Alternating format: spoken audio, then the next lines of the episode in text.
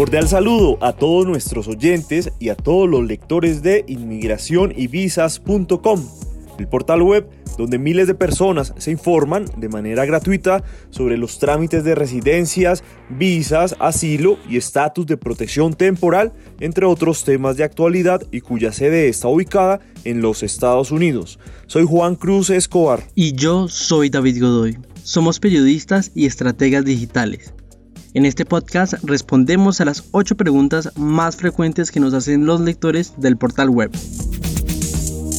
Bienvenidos a Tutor de Visas, un podcast de inmigración y visas.com. Hoy responderemos a la tercera pregunta más frecuente de nuestros lectores. ¿Cómo solicitar asilo en Estados Unidos? Juan, justamente las cifras de personas que han llegado a la frontera entre México y Estados Unidos con el deseo de solicitar asilo o simplemente ingresar al país norteamericano de manera irregular ha aumentado progresivamente. Esto ha sido un fenómeno que se ha manifestado en países como Colombia. Según un llamado de preocupación de la Cancillería colombiana, hasta el mes de junio del 2022 se registraron 221.000 303 detenciones de connacionales que intentaron llegar a Estados Unidos por las fronteras de México. Esta es la cifra más alta registrada desde hace dos décadas, que implicó un aumento del 24% en comparación con el mismo mes del año pasado. Para responder a la pregunta de nuestros lectores y además entender el complejo y largo proceso de solicitud de asilo en Estados Unidos, invitamos a una abogada especialista en Derecho Constitucional, quien vive desde hace algunos años en el país norteamericano. Abogada Ingrid, un gusto que nos acompañe y por favor preséntese usted misma y además cuéntenos desde hace cuántos años dejó su país de origen y se radicó en Estados Unidos. Hola, mi nombre es Ingrid Olarte Rojas, soy de Bogotá, Colombia, eh, estudié Derecho, estudié Leyes en la ciudad de Bogotá, en la Universidad Nacional de Colombia, y soy especialista en Derecho Constitucional. Migré a los Estados Unidos desde el año 2016 por razones familiares y dentro de mi viaje conocí una organización que se llama American Gateways. Esta es una non-profit o una ONG que se encarga de o que tiene como meta apoyar y ayudar a los inmigrantes exclusivamente para temas de derecho migratorio como mi idea era continuar con el contacto con mi carrera, empecé a hacer un voluntariado con ellos para entender un poco cómo eran los procesos de migración en los Estados Unidos. Y después de ser voluntaria durante un año, empecé a ser parte del equipo legal de apoyo legal de esta organización. Abogada Ingrid, empecemos con lo básico y fundamental. ¿Qué es el asilo y por qué se origina la necesidad de crear esta figura? Es un derecho, es un derecho fundamental, es un derecho humano que se reconoce en la Declaración Universal de los Derechos Humanos, en la Declaración Americana de los Derechos Humanos, en la Convención Americana de Derechos Humanos. Y es una figura que se crea para proteger. La palabra sila significa eso, significa protección, significa cuidado. Y es el derecho que tiene toda persona de ser protegido cuando es perseguido en su país de origen. El asilo, nos, el asilo se puede aplicar en cualquier país diferente al cual uno es originario y que haya firmado o sea parte de todas estas declaraciones o de todos estos de acuerdos de protección de derechos humanos. Es decir, yo puedo aplicar por asilo no solo en los Estados Unidos, yo puedo aplicar por asilo en cualquier país que haga parte dentro de estos acuerdos. Hay dos términos que a veces solemos confundir, asilo y refugio. ¿Cuál es la diferencia? La gran diferencia es, para aplicar por asilo, yo tomo la decisión de a qué país voy a aplicar por asilo y por mis propios medios tengo que llegar a ese país, tengo que cruzar las fronteras y llegar a ese país, llegar a la frontera y decir que voy a aplicar por asilo. El refugio es diferente. Yo busco las organizaciones o el centro de refugiados o la oficina de refugiadas más cercana donde yo me encuentre y con ellos aplico por refugio y ellos con un procedimiento interno escogen el país al cual a mí me van a enviar como refugiado. Abogada, los porcentajes de personas que no se les aceptan el asilo y son deportadas es muy alto. Es un aproximado de un 85%. Esto es porque se necesita de unos requisitos fundamentales para solicitarlo. Es decir, el asilo no es para cualquier persona. Las personas antes de aplicar por asilo, antes de tomar la decisión de empezar este, este difícil camino, creo que sería importante que pensaran en las siguientes preguntas. Antes de decir me voy de mi país y qué voy a hacer, me gustaría que, que, que pensaran en las siguientes preguntas. Primero, ¿tengo miedo de vivir en el país donde estoy viviendo? ¿Tengo miedo? Segunda, ¿alguien me ha amenazado, me ha agredido? ¿Y por qué razones me está pasando esta agresión o estas amenazas? Tercera, ¿usted ha denunciado ante las autoridades de su país lo que le está ocurriendo? ¿O es en las mismas autoridades de su país las que le están causando este daño? Cuarto, si usted se va de su país y regresa, ¿lo volverían a dañar? Es decir, ¿esto malo que le está pasando le volvería a pasar en el futuro? Quinto, ¿usted conoce a alguien en los Estados Unidos? Si la respuesta a todas estas preguntas son sí, y tenemos cómo probarlas y cómo demostrarlas, puedo tener una alta posibilidad de aplicar por asilo y buscar ayuda y buscar protección. Pero desafortunadamente no todos los crímenes o delitos son objeto para aplicar por asilo. Si yo soy víctima de delincuencia común, de estafa, de robo, de la pandemia, eh, este tipo de personas no pueden aplicar por asilo porque son delitos generales o delitos comunes que deben ser arreglados o protegidos por el gobierno o por el país donde ocurrió el delito. Entonces, esto que yo puedo clasificar como delitos generales no pueden aplicar por asilo. Pero si lo malo que te pasó te pasó por tu religión, es decir, eres una persona perseguida por tus creencias religiosas, puedes aplicar por asilo. Por tu opinión política, es completamente válido y puedes aplicar por esas razones. Es decir, tú perteneces a algún partido político, alguna ideología política a favor del gobierno, en contra del gobierno, y por esa razón se afectó tu integridad eh, o tus derechos, puedes aplicar por asilo. También puedes aplicar por asilo cuando has sido discriminado por tu raza. La mayoría en razas son minorías étnicas, minorías indígenas, minorías afrodescendientes que han sido discriminadas por esta misma condición y han sufrido, entonces por esa razón pueden aplicar por asilo.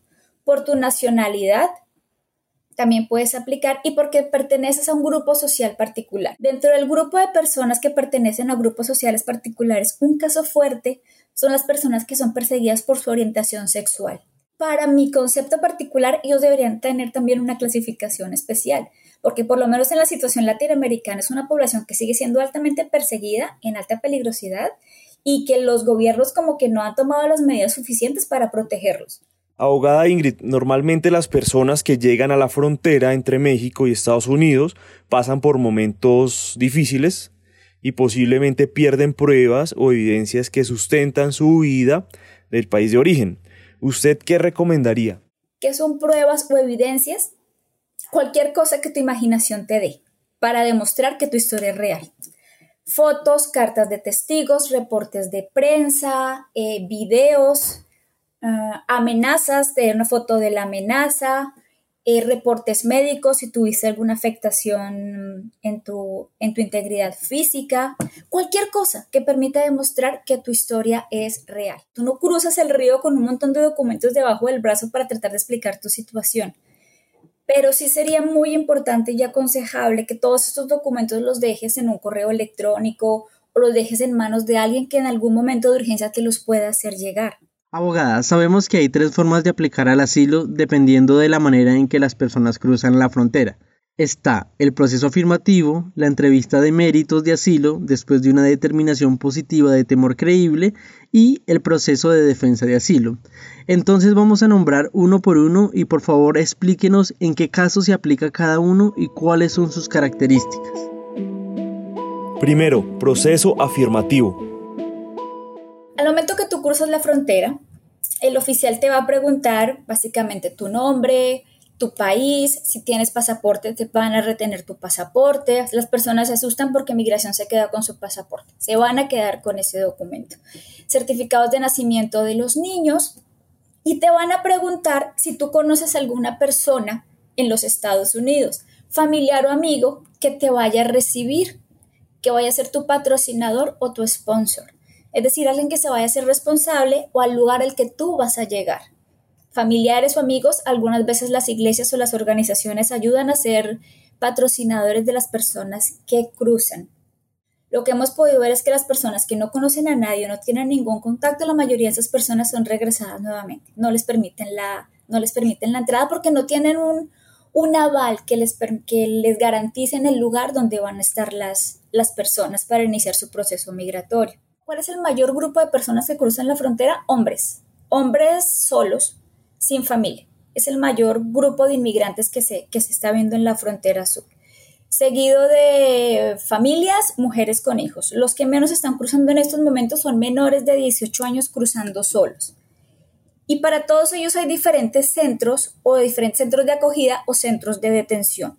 Cuando tú cruzas la frontera, después de que te preguntan tu nombre, tu información biográfica, si tienes pasaporte o no, y si conoces a alguien o tienes un sponsor, van a preguntarte y te van a clasificar en uno de los grupos. Pero dentro de este grupo de personas, como no los pueden detener a tantos como te contaba hace un momento, no sé, pueden ser 300, 400 mil personas que cruzan por mes no hay tantos centros de detención o centros de acogida, muchas de las personas son liberadas, simplemente les dan un documento en el que les dicen a las personas que tienen que buscar ayuda y tienen que buscar presentarse ante el juez. Eso es a lo que yo llamas asilo afirmativo. Como las personas todavía no tienen una citación para ir de un juez, es obligación de estas personas que son liberadas en la frontera, obligación buscar ayuda y buscar ayuda porque tienen un año máximo para presentar la solicitud de asilo. La otra posibilidad es que tú entres a los Estados Unidos con visa de turismo o de paseo, con una visa de estudiante o con alguna visa de trabajo y ya estando en el territorio de los Estados Unidos quieres aplicar para asilo porque no quieres regresar a tu país.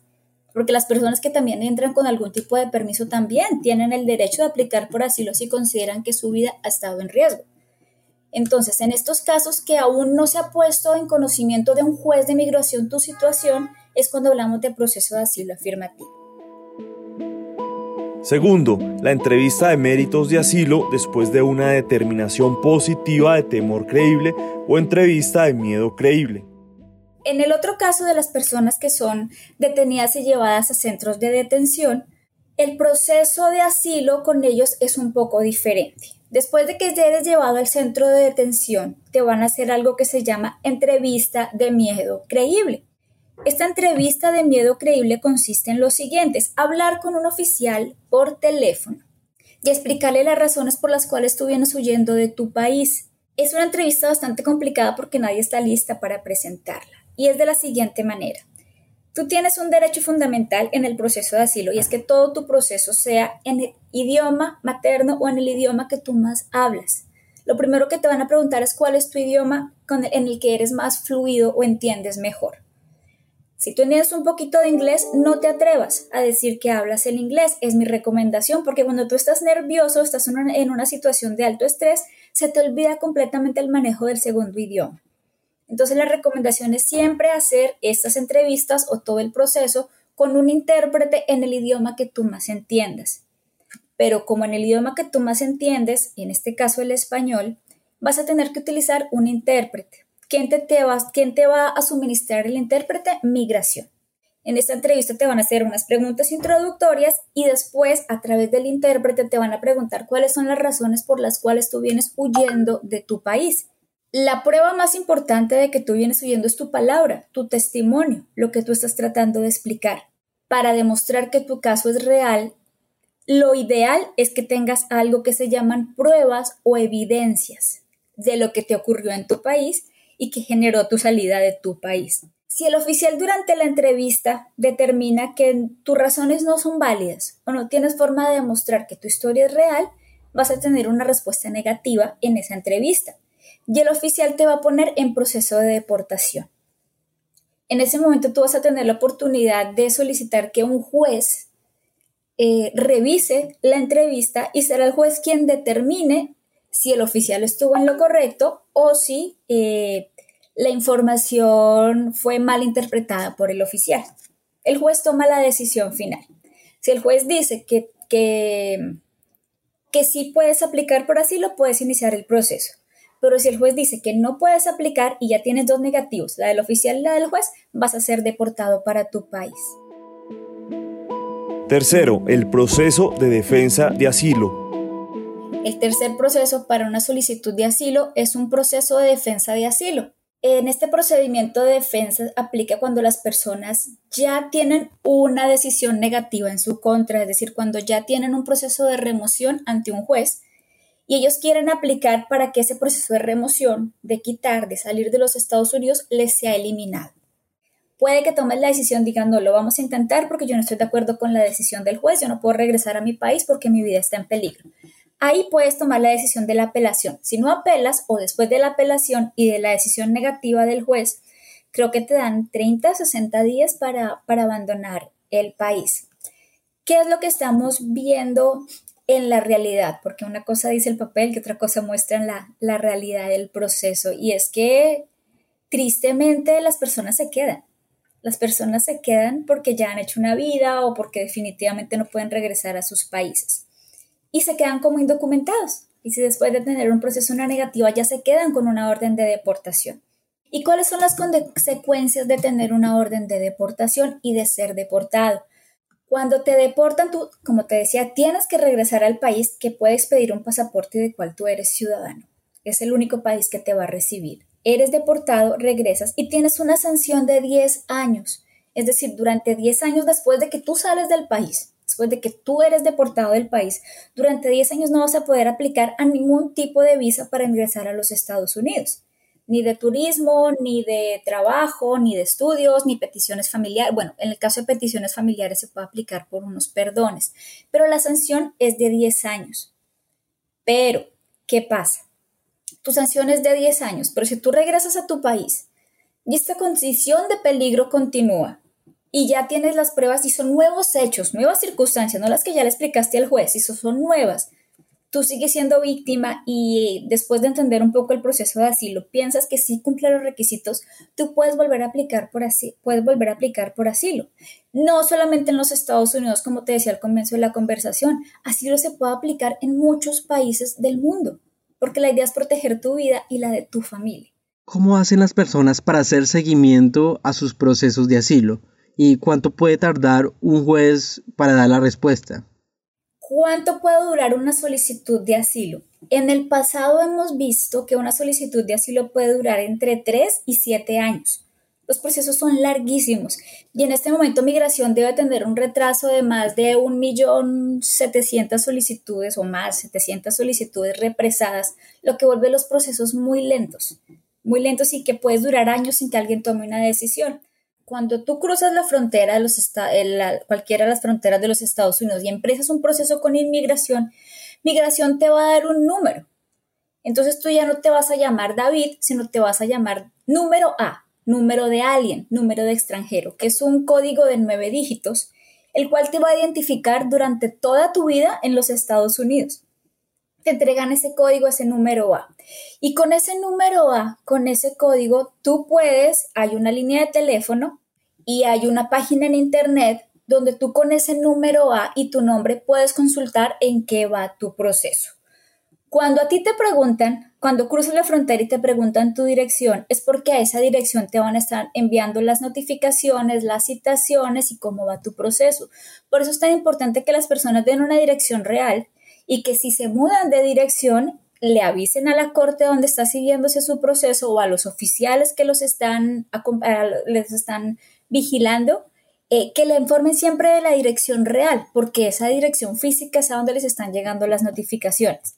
Abogada, para finalizar nuestro episodio, me interesa saber qué pasa con una persona cuando tiene el asilo, qué posibilidades de visa tiene en Estados Unidos el asilo, la idea del asilo es que te puedas quedar con un estatus, es decir, con regularices tu situación en los Estados Unidos, hablando solamente de los Estados Unidos. Cuando tú ganas tu solicitud de asilo, después de unos años tú vas a poder aplicar por una residencia y vas a poder volverte residente. Durante un tiempo vas a poder demostrar que eres una buena persona, que no cometes delitos, que pagas tus impuestos, que eres un buen padre de familia, que eres un buen trabajador. Después de ese tiempo tú puedes aplicar por una residencia. Y después de la residencia, tener la residencia por cinco años, tú puedes aplicar para la ciudadanía. Es decir, el asilo es un caminito largo, complicado, para al final, si haces las cosas bien, poder volverte ciudadano de los Estados Unidos. Mil gracias a la abogada Ingrid Olarte Rojas por ayudarnos a entender el proceso de asilo de una manera desmenuzada y sencilla. La solicitud de asilo es un proceso largo y muy complejo, pero es una oportunidad para salvaguardar la vida de cientos de personas que corren peligro en sus países de origen. Es importante que quienes nos escuchen sigan los consejos de la abogada, se informen y se asesoren con las organizaciones de derechos humanos para poder tener éxito en este camino. Agradecemos también a todos los oyentes por seguirnos y les recordamos que en el portal web ubicado en la dirección www.inmigracionyvisas.com conocerán más respecto a este y otros temas de interés migratorio. Hasta pronto. Tutor de Visas, un podcast de inmigracionyvisas.com.